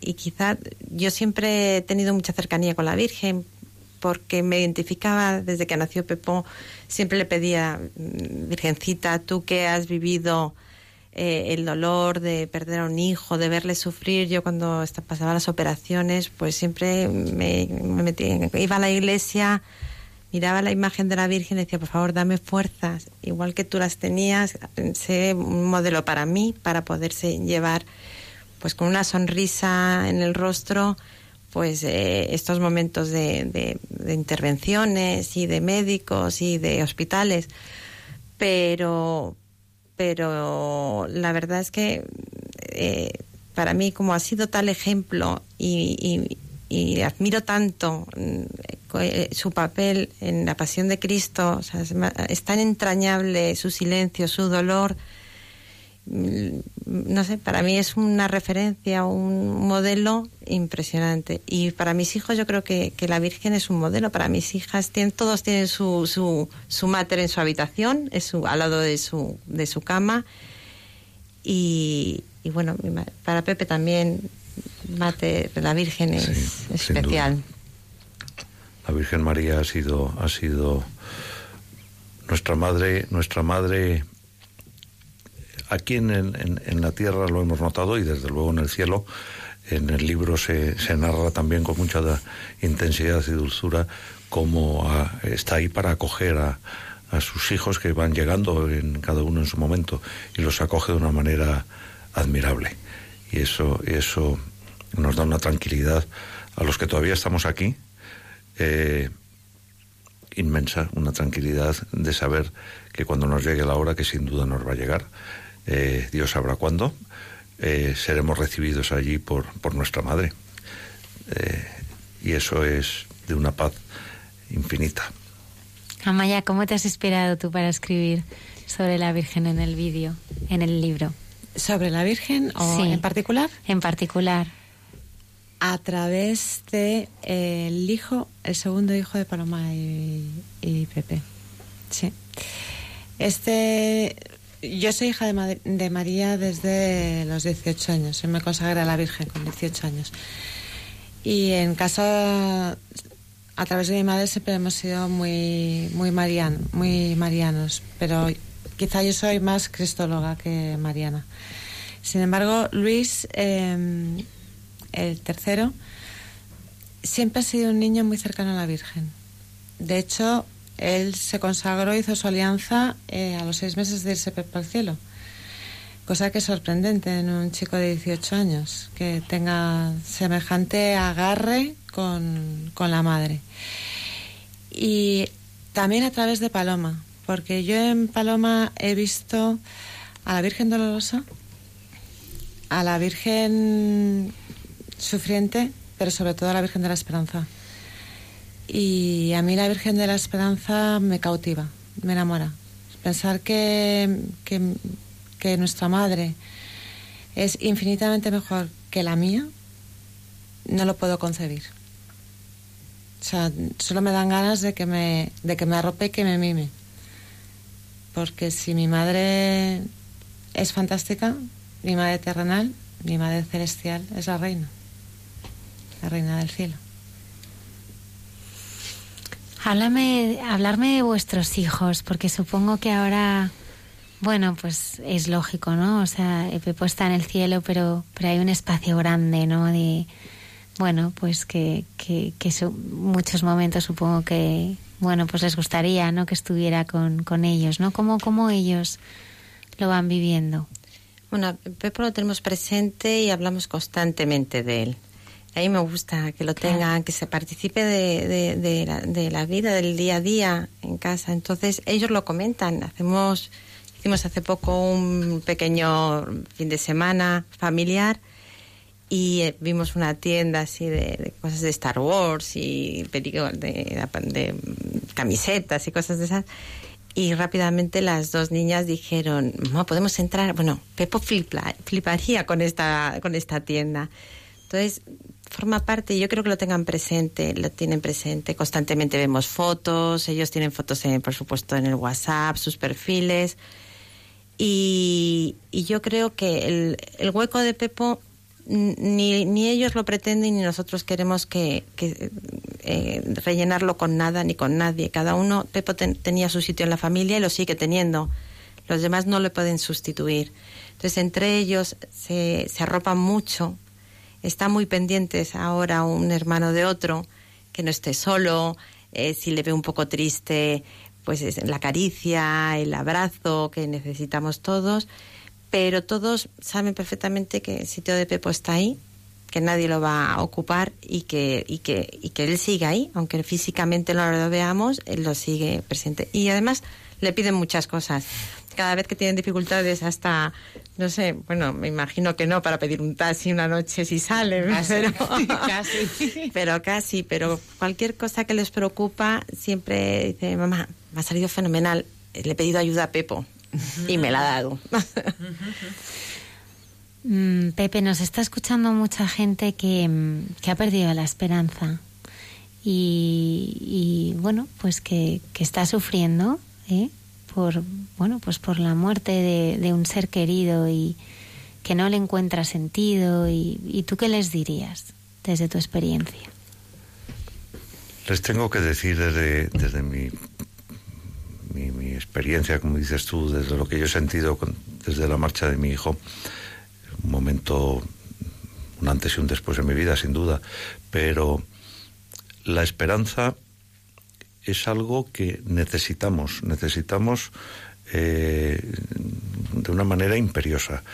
Eh, todos, como he dicho antes, nos llegará la hora de, partir. Si, al, como se suele decir, algo hay cierto es precisamente, lo único cierto es que nacemos y, en un momento dado morimos, nos llama Dios a su lado y la esperanza eh, tiene que estar ahí, tiene que ayudarnos a comprender que cada uno tiene su, su, momento de su llamada de Dios y, y, la esperanza de saber que Dios, en su inmensa misericordia, nos va a estar esperando con los brazos abiertos, como dice Amaya en el libro, la Virgen acurrucándonos, meciéndonos, y, y bueno, eh, esa es la vida eterna que todo creyente mm, debe de tener muy presente, pero por necesidad vital de cada uno. Pero, pero además los no creyentes, yo les diría también a los que eh, el dolor es inmenso. Yo comento muchas veces que la expresión me duele el alma la he comprendido cuando he perdido a mi hijo. Antes era una expresión más, pero verdaderamente he notado lo que es que te duele el alma. Es un,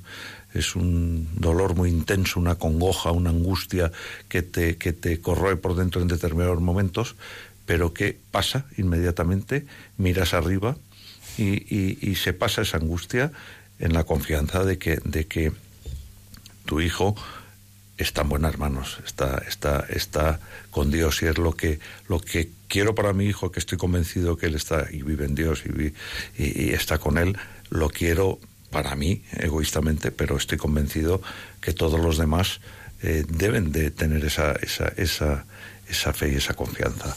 Paloma, Pepe, habéis experimentado eso, ¿no? Que al mirar el sagrario, y a veces lo digo mucho en este programa, ¿no? Yo, es que cada día estoy más convencida que el único que sana es el Señor. Es el único que sana las heridas.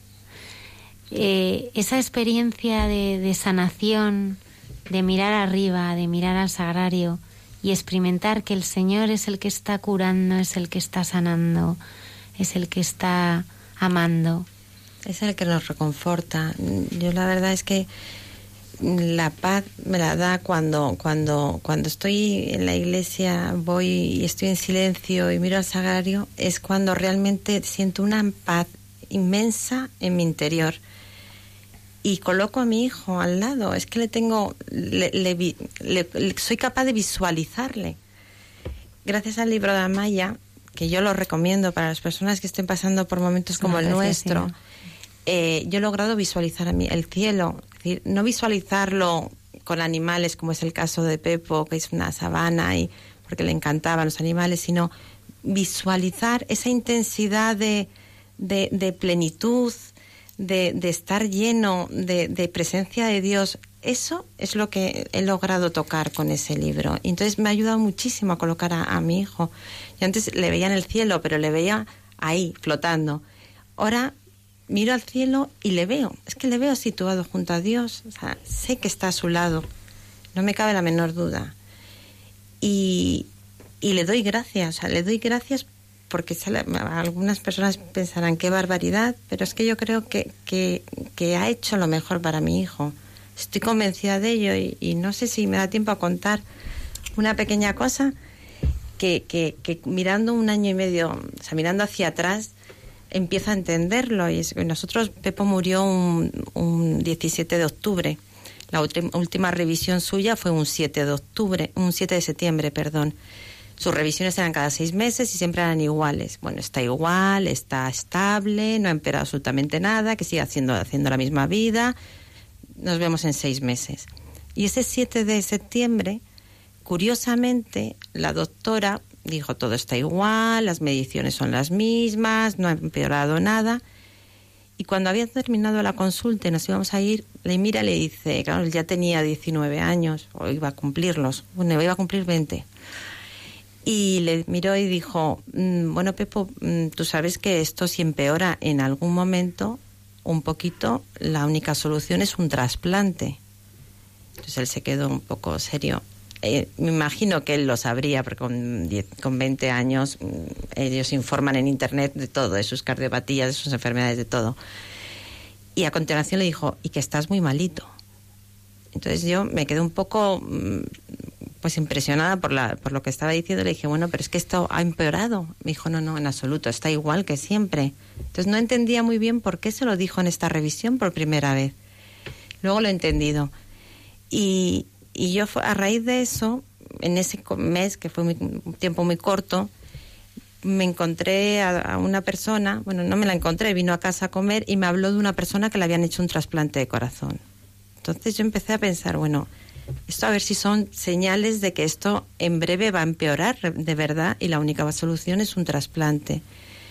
Y yo un jueves le pedí a la Virgen, que fue el día que vino esta persona a comer a casa y nos contó lo del trasplante, le dije, Virgencita, sí, Pepo, o sea, todo esto me lo estás mandando, porque Pepo va a tener que afrontar un trasplante en breve, porque esto va a empeorar, llévatelo profulminado, que él no se dé cuenta Eso se lo pedí un jueves y ese sábado era el día que moría Pepo, que era el, es el día sábado, es el día de la Virgen. Y yo siempre pienso que cuando dicen pedir se os dará, estoy convencida ahora que Dios me hizo pedir eso porque era lo mejor para mi hijo. Y si en algún momento yo no se lo hubiera pedido, me hubiera parecido injusto y estaría enfadadísima con Dios. Pero no puedo estar enfadada porque realmente es que se lo pedí yo. Entonces, pienso que que Él nos concede todo, todo lo que es bueno para nosotros. El amor de Dios es inmenso. Entonces nos va a conceder siempre lo mejor para nosotros. Y en ese momento lo mejor para mi hijo era irse junto a Él. Yo me podré equivocar, pero lo veo así. Lo tengo muy claro. Amaya, em, yo sé que te has debido de poner muchas veces ante la mirada eh, de esa custodia tan tan preciosa, ¿no? De cachito de cielo para, para escribir este libro, para escribir a, este libro, ¿no? Para, para ponerlo en manos del Señor y, y cómo ha sido esa experiencia de intimidad con, con el Señor, ¿no? Para que Él realmente inspirara estas, estas, estas páginas sobre la, la vida de Pepo. Yo te voy a decir con, con absoluta sinceridad, porque además así lo creo, que a mí este libro me lo dictó el Señor palabra a palabra. Paloma me pidió al, al añadirse de Pepo que le, que le redactara las señales que ya había percibido para que ninguna cayera en el olvido. Y claro, yo le dije, pues claro, Paloma, me, pongo, este mismo fin de semana me pongo a ello. Y luego ya las vamos revisando. Y el día de todos los santos, el, el 1 de noviembre, después de estar en Cachito de Cielo y asistir ahí a misa, me atizó el Señor y, lo único que quería era coger un ordenador, coger mi teclado. Y no era para escribir nada de aquello que tenía pendiente, sino que tenía que escribir sobre Pepo y sobre cómo se había ido y sobre cómo estaba y sobre todo lo que tenía que decir. Y durante seis semanas yo solo escribía y rezaba, escribía y rezaba. Y me ponía de muy mala leche, con perdón, si me interrumpían en, en mi tarea de escribir. Ahora, y se lo comentaba Paloma y a Pepe cuando veníamos para acá, mm, retrospectivamente me daba la sensación como que Pepo le iba diciendo a Dios, venga, dale caña, dale caña, que escriba, que escriba ya. Y Dios como, venga Pepo, vamos a dejar que descanse un poquito, ¿no? No, no, venga, venga, venga, que, que, que, le encanta escribir y que así lo reza más. Como ya mm, participando con ellos dos de, toda, de todo esto, porque yo muchas veces cuando imprimía para corregir el texto y veía lo escrito, pensaba, esto no lo he escrito yo yo ni escribo así, ni hablo así, ni soy capaz de tener esta imaginación para relatar o describir un cielo tan maravilloso. Esto aquí pone Amaya Morera porque ha utilizado el, teclado. Aquí debería poner eh, sobre todo el Espíritu Santo, porque yo lo he tenido presente. Vamos, seamos claros, me lo ha dictado él. ¿Habéis descubierto, Paloma Pepe, cosas de vuestro hijo a través del libro? Sí. ¿Sí? La a verdad, ver. La, verdad es que sí. La Pepe, ¿algunas? Pues mira, eh, eh,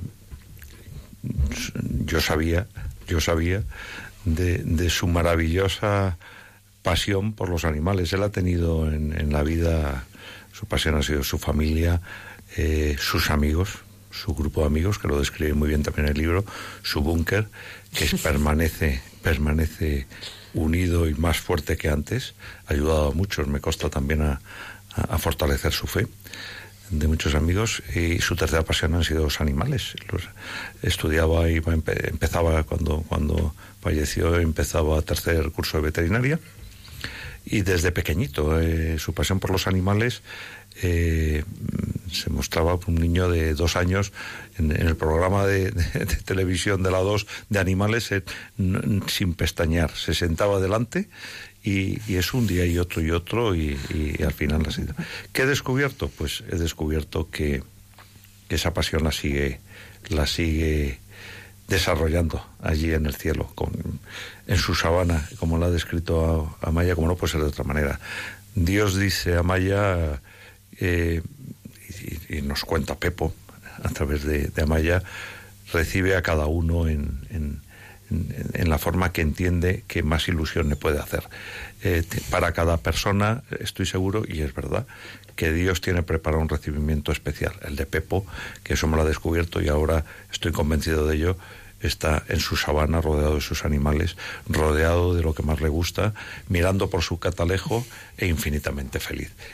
Eso me ha descubierto el libro, sí, como dice Paloma, me ha dado la posibilidad de visualizar ahora mismo algo que todos yo creo que tenemos en la mente, cada uno en su mente de una manera distinta, el cielo, el paraíso, el infierno, cualquier, cualquier eh, mente lo ideará de una manera diversa. Yo, este libro me ha ayudado a, visualizar el cielo de una manera fascinante, maravillosa. Y sé que mi hijo, y eso me lo ha descubierto, está ahora mismo junto a Dios y junto a sus animales en plena sabana, disfrutando de ellos. ¿A Paloma? Bueno, eh, mm, no es que me ha, confirmado que se preocupa por sus padres, como se preocupaba cuando estaba aquí. Alguna vez me decía, si salíamos a cenar, mamá, ¿qué tarde habéis llegado? Estaba preocupado. Y, bueno, pues me demuestra que sigue preocupándose, porque nos va constantemente mandando caricias para, para, para, para reconfortarnos, porque no le gusta vernos tristes. Entonces, pues bueno, eso es lo que me ha descubierto. Lo que me ha descubierto después de irse Pepo es que era un ser, un, ser, una persona excepcional y me lo han demostrado sus amigos porque ha sembrado mucho, ¿Qué mucho. decían de él? Bueno, eh, su nobleza, su generosidad, pero su generosidad de corazón. Bueno, también era generoso económicamente, pero de corazón. Su eh, nunca hablaba mal de nadie. Llegó incluso, bueno, todos sus amigos nos escribieron cartas, unas cartas preciosas, eh, muy íntimas, en las que nos hablaban de su relación con Pepo, y en cada una de ellas hemos ido descubriendo pues que era de una nobleza tremenda, que era capaz de defender a un amigo a pesar de que eso supusiera para él el que fuera el punto de, de, ataque, ¿sabes? El centro de ataque a continuación. O que abría las puertas de casa a una persona sin casi conocerla, para que, porque le encontraba solo. Entonces, pues bueno, lo único que, que, hemos hecho es, bueno, confirmar que teníamos una persona eh, a nuestro lado, pues excepcional. excepcional. Un regalo de Dios. Cuatro regalos de Dios, la verdad. Sí, porque también lo son. podemos decir que son todos, tres ahora en la tierra y uno en el cielo, unos hijos fantásticos en todos Como sus padres. Claro que sí, por supuesto. Pues me gustaría agradecer esta entrevista también a Manuel Montero, que ha sido, bueno, pues eh, nuestro cómplice para traeros esta noche aquí. Gracias eh, por haber compartido con los oyentes de Radio María esta experiencia de vida y de resurrección. Gracias a Maya por haberle puesto letra. Eh, Caricias de Dios a Maya Moreira Villuendas, un libro que nadie se tiene que perder. Paloma, Pepe, gracias por, por abrir vuestro corazón.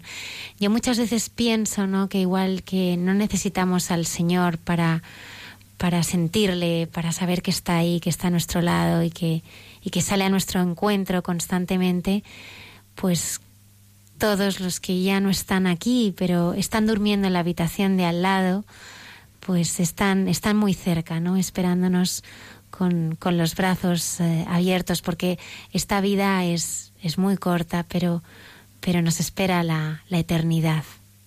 Muchísimas gracias. Gracias a, gracias a, aquí.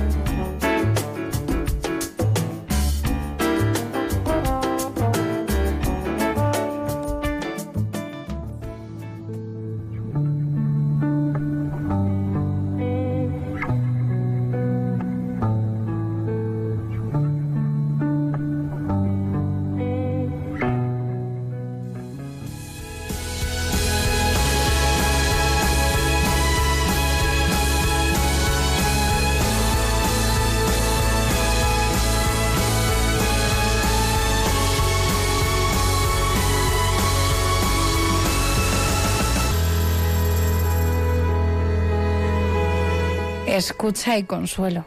Una mirada cristiana al sufrimiento.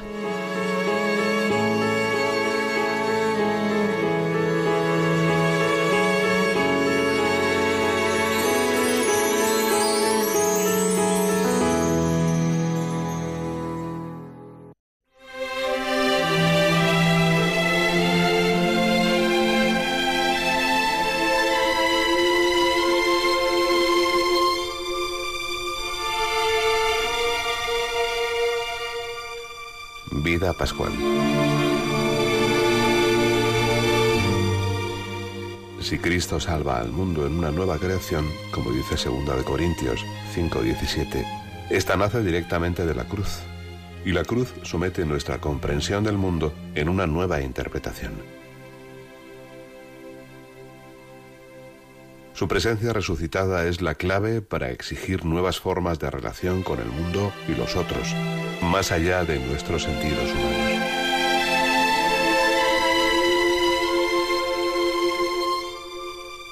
Desde la Pascua, su presencia es ausencia ante los sentidos y certeza desde la fe. Y solo la fe proporciona el acceso para interiorizar una relación espiritual entre Dios y el hombre pero no es una presencia espiritualizada, es decir, que excluye al cuerpo, dado que en la ascensión lo incluye para siempre en Dios. Ante el peligro dualista, inútil, abordamos el misterio de una presencia de cuerpo y espíritu como una unión incomprensible para el hombre. Ambos se encuentran conservados y salvados como efecto sublime de la resurrección de la presencia. No hay cumplimiento espiritual de la materia sino en Cristo. Y su gloria pascual hace que todo tenga a Cristo por cabeza. Efesios 1.10. Abramos nuestro corazón al misterio sobrenatural que nos renueva y descubramos un mundo nuevo.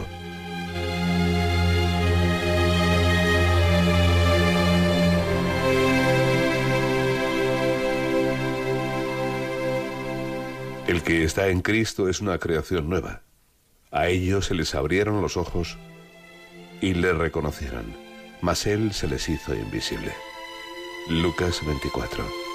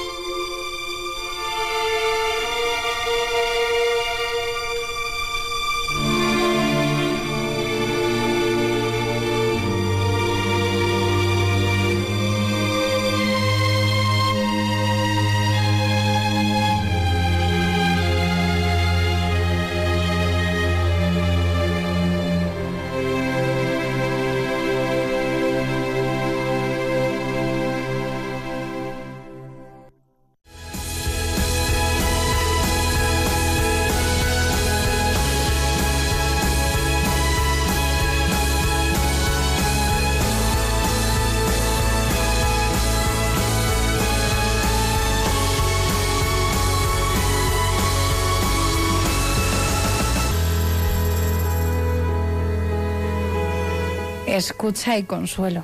Una mirada cristiana al sufrimiento. Por César Cid.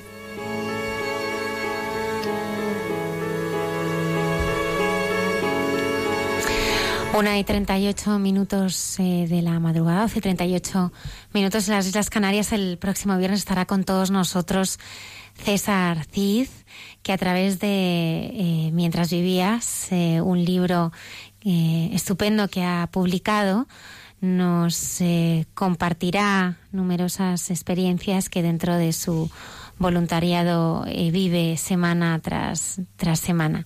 Quiero dar las gracias eh, también bueno, a este matrimonio que ha estado con nosotros esta noche, Paloma y Pepe, y a la siguiente eh, protagonista de esta sección entre tú y yo, la Madre Carmen Pérez. La Madre Carmen Pérez ya con 82 años dedica su vida a evangelizar con reflexiones tan profundas y hermosas como esta que vamos a escuchar.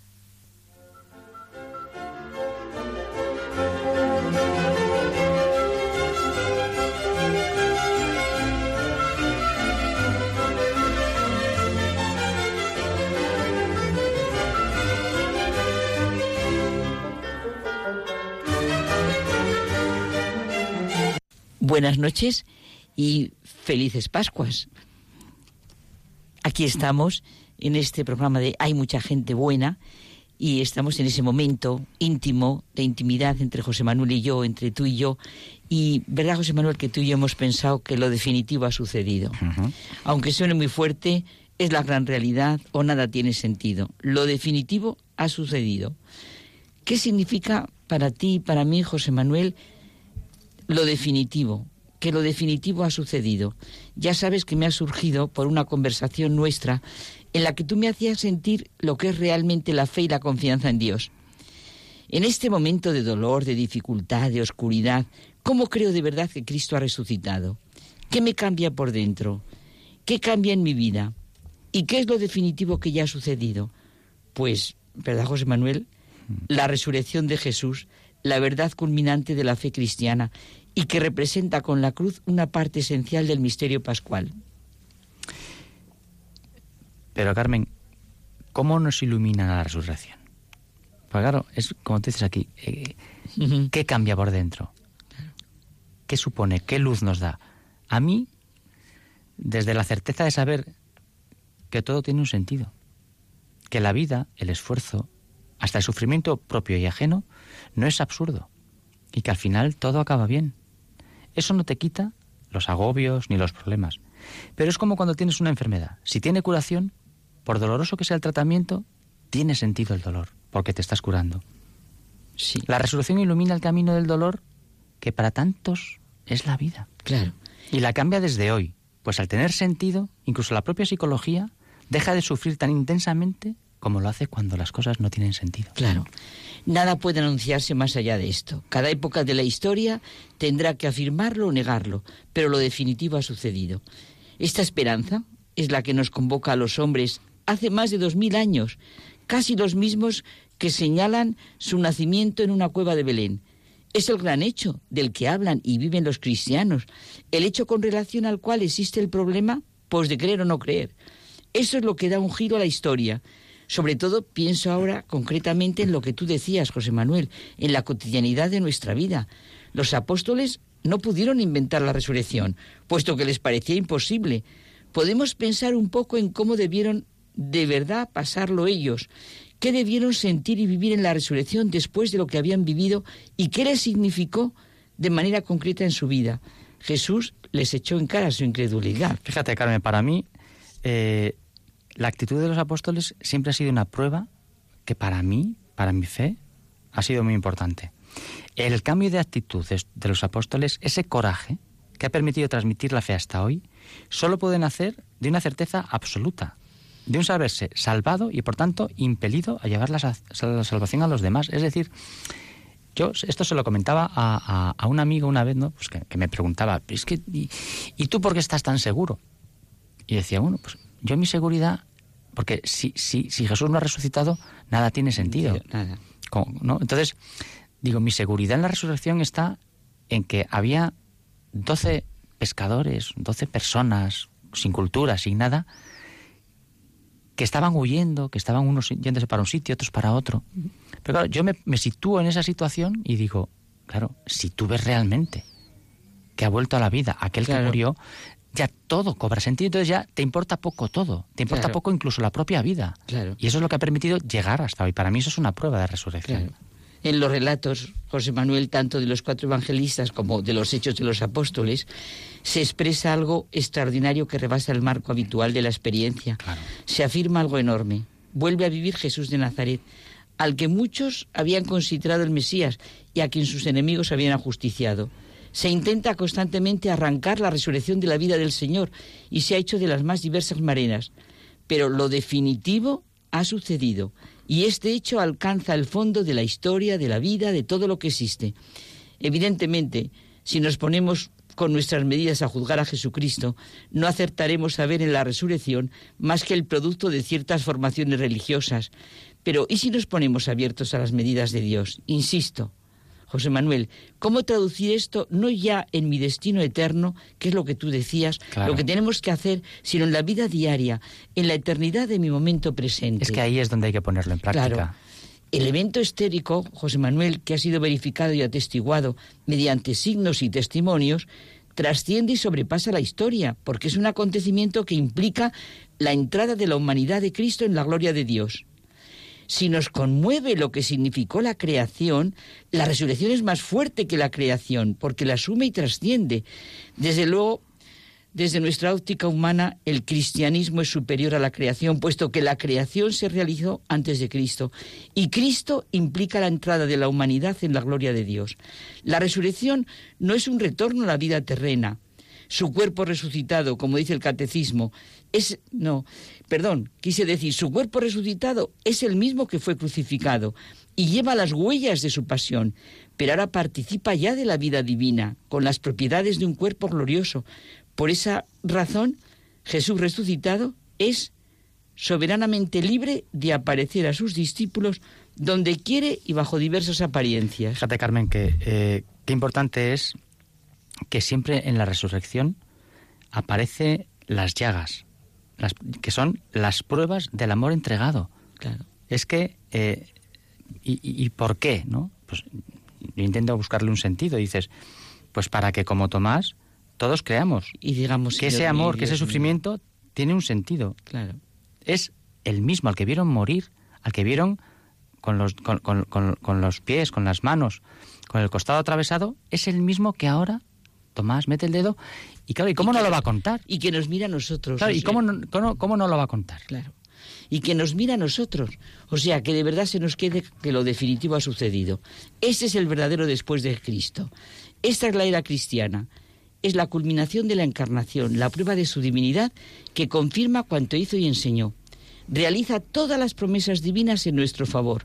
¿Cuántos ateos, verdad? Soporíferos explican que solo existe la materia, ni rozan lo que Dios ha creado y recreado.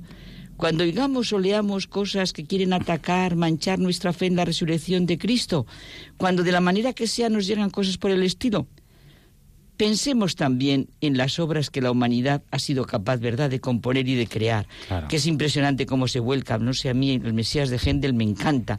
Esa segunda parte que empieza en el dolor y la tristeza de la pasión y se llena de júbilo con el aleluya arropado por el coro, trompetas, timbales, y en la tercera sentimos la victoria de Cristo ante la muerte. El juicio final y la palabra amén que corona la obra es lo que nos inunda. Ahora se estableció la salud y el poderío y el reinado de nuestro Dios y la potestad de su Cristo y reinará por los siglos de los siglos. ¿Verdad, José Manuel? Aleluya. Si Dios está por nosotros, ¿quién está contra nosotros? Pues nadie. Lo definitivo ha sucedido.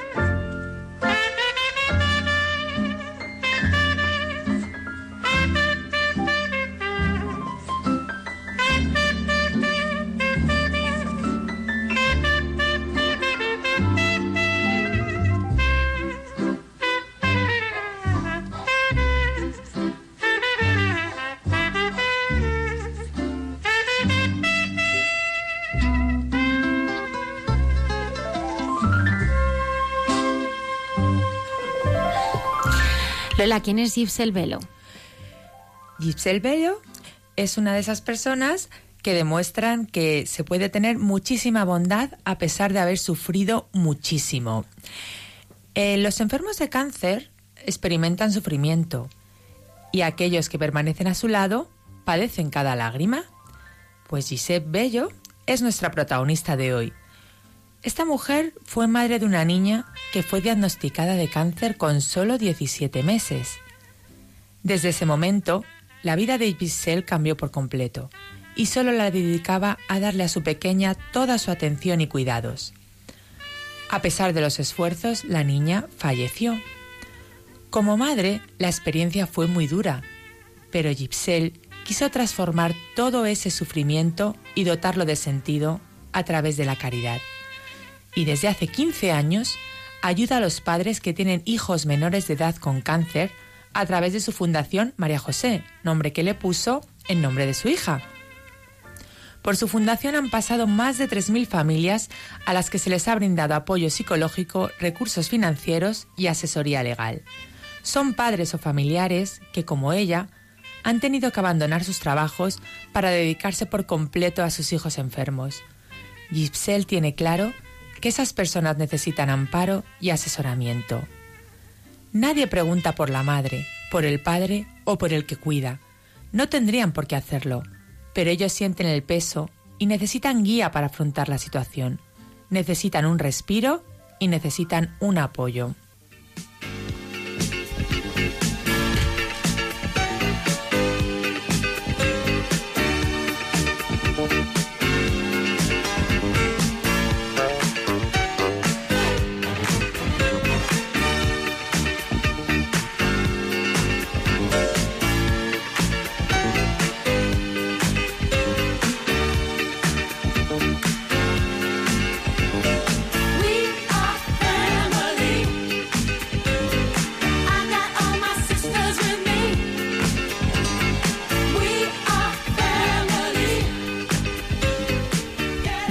Colombiana y ayudando a familias que, bueno, pues que uno de sus miembros tienen cáncer.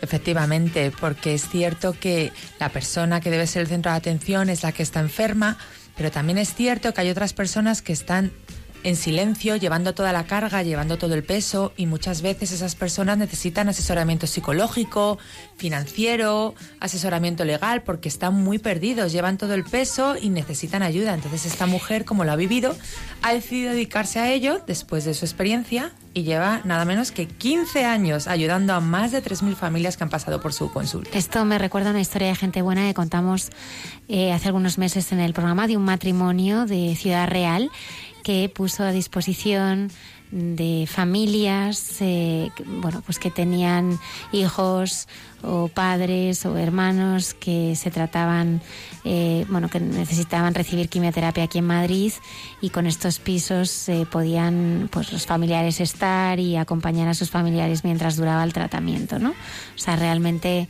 eh, hay mucha gente buena. Pues así como sin quererlo, se ha pasado ya el tiempo el que disponemos aquí en, Hay mucha gente buena para acercarnos a nuestros oyentes. Así que solo queda despedirnos. Muchas gracias, Lola. Muchas gracias a ti. Muchas gracias al padre Javier, que ha estado a los mandos. Hoy complicados, complicados.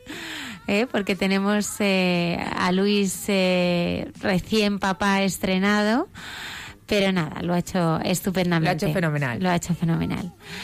Pues terminamos como más nos gusta hacerlo, que es rezando y deseando a nuestros oyentes una feliz y santa semana y, Pascua de Resurrección. Hasta el próximo programa estaremos aquí puntuales a nuestra cita en directo en Hay Mucha Gente en Radio María.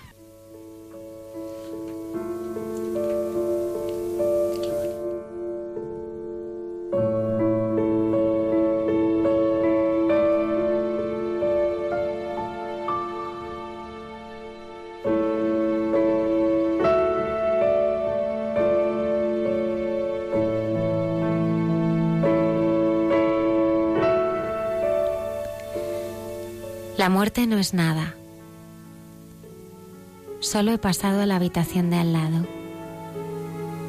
Yo soy yo. Vosotros sois vosotros. Lo que somos uno para los otros seguimos siéndolo. Dadme el nombre que siempre me habéis dado. Hablad de mí como siempre lo habéis hecho. No toméis un tono diferente, no toméis un aire solemne y triste. Seguid riendo lo que nos hacía reír juntos. Rezad, sonreíd, pensad en mí. Que mi nombre sea pronunciado como siempre lo ha sido, sin énfasis de ninguna clase, sin señal de sombra. La vida es lo que siempre ha sido. ¿Por qué estaría yo fuera de vuestra mente? ¿Simplemente porque estoy fuera de vuestra vista? Os espero. No estoy lejos. Solo al otro lado del camino. ¿Veis? Todo está bien.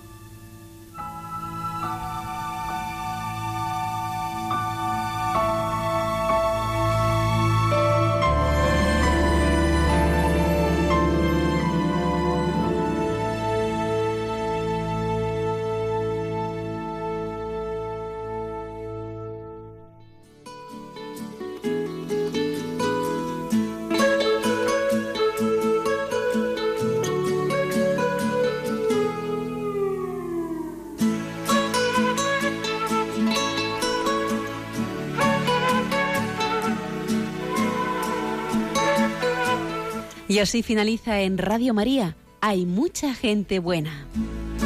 Un programa dirigido por Almudena Delgado.